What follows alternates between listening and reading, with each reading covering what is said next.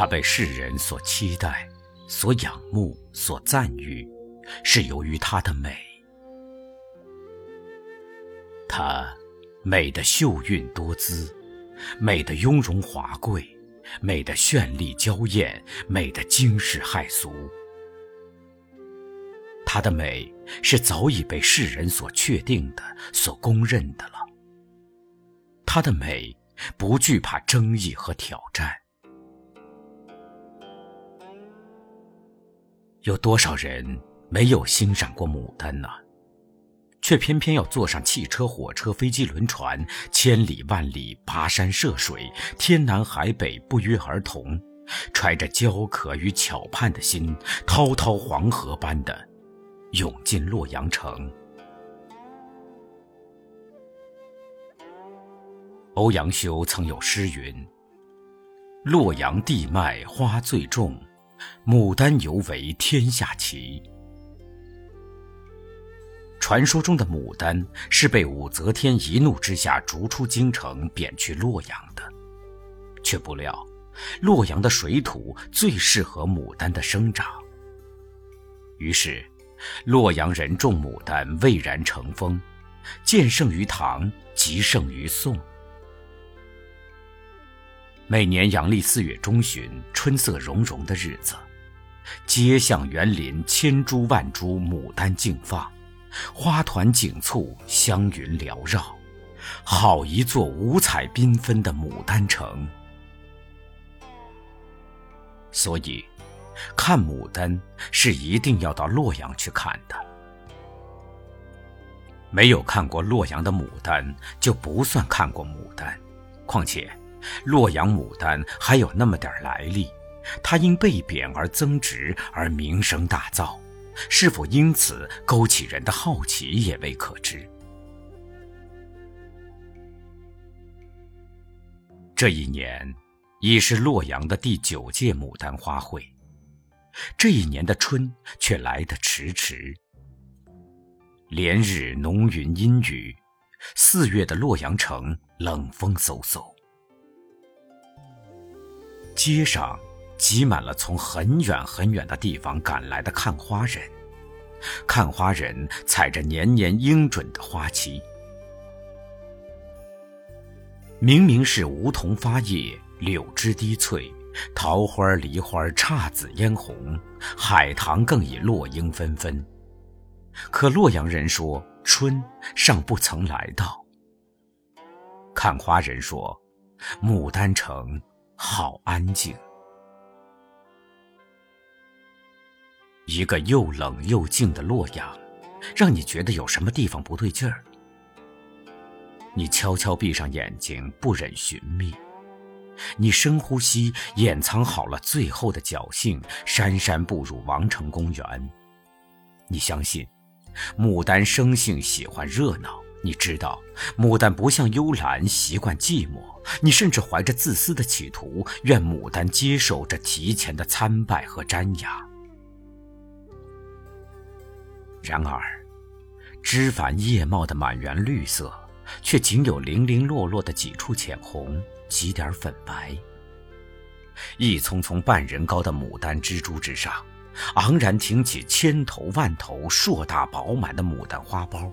个个形同仙桃，却是朱唇紧闭，皓齿轻咬。薄薄的花瓣层层相裹，透出一副傲慢的冷色，绝无开花的意思。偌大的一个牡丹王国，竟然是一片暗淡萧瑟的灰绿。一丝苍白的阳光，伸出手竭力抚弄着它，它却木然呆立，无动于衷。惊愕伴随着失望和疑虑，你不知道牡丹为什么要拒绝，拒绝本该属于它的荣誉和赞颂。于是，看花人说。这个洛阳牡丹真是徒有虚名。于是洛阳人摇头说：“其实洛阳牡丹从未如今年这样失约，这个春实在太冷，寒流接着寒流，怎么能怪牡丹呢？当年武则天皇帝令百花连夜速放，以待他明朝游玩上苑。百花慑于皇威，纷纷开放，唯独牡丹不从，宁可发配洛阳。如今，怎么就能让牡丹轻易改了性子呢？于是，你面对绿色的牡丹园，只能竭尽你想象的空间。想象它在阳光与温暖中火热的激情，想象它在春晖里的辉煌与灿烂。牡丹开花时，犹如解冻的大江，一夜间千朵万朵纵情怒放，排山倒海，惊天动地。那般恣意，那般宏伟，那般壮丽，那般浩大。他积蓄了整整一年的精气，都在这短短几天中轰轰烈烈地迸发出来。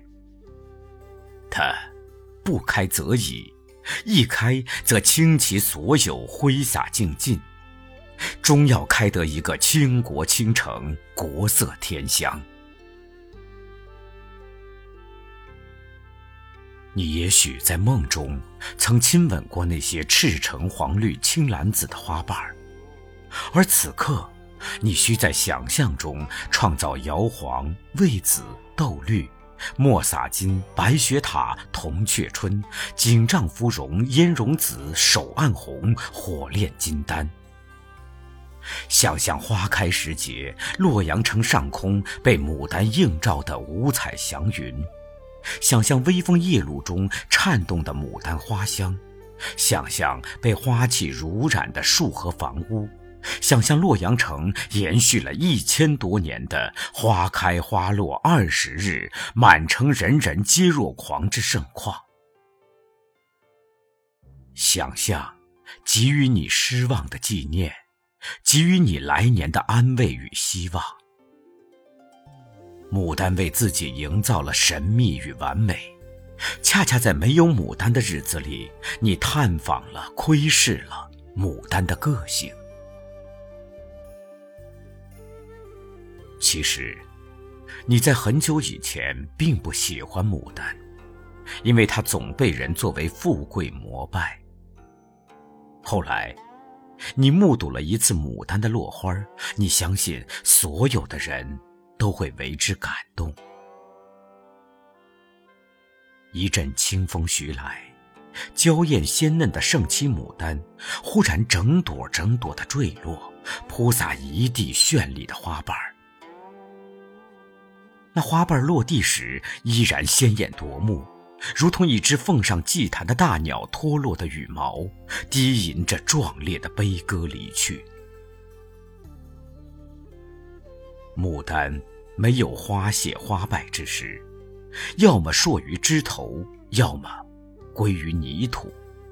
它跨越萎顿和衰老，由青春而死亡，由美丽而消遁。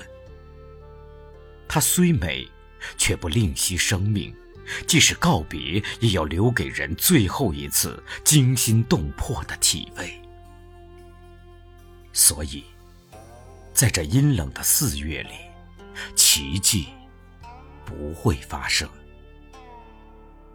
任凭游人扫兴和诅咒，牡丹依然安之若素。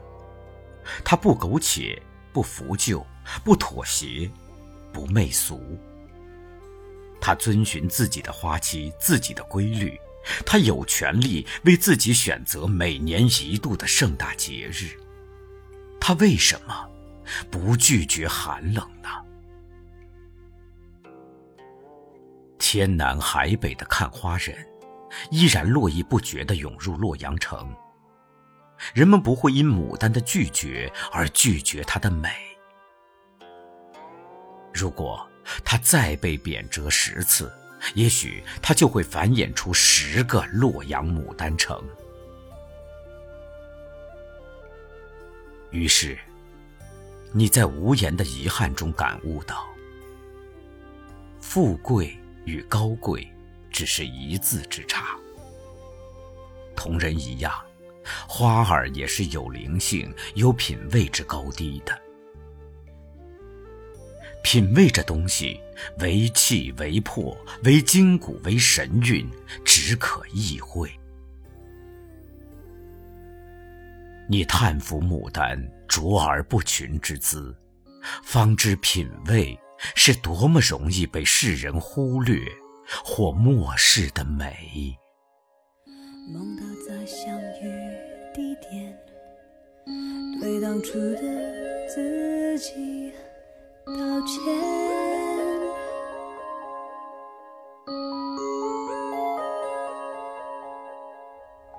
梦里我能颠倒时间，对当初爱我的人拒绝。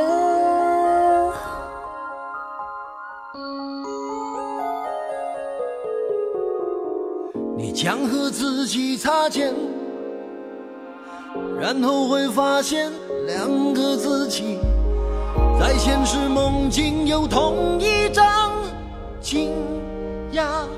的脸。我坐下和我自己聊天，我和我，我们都觉得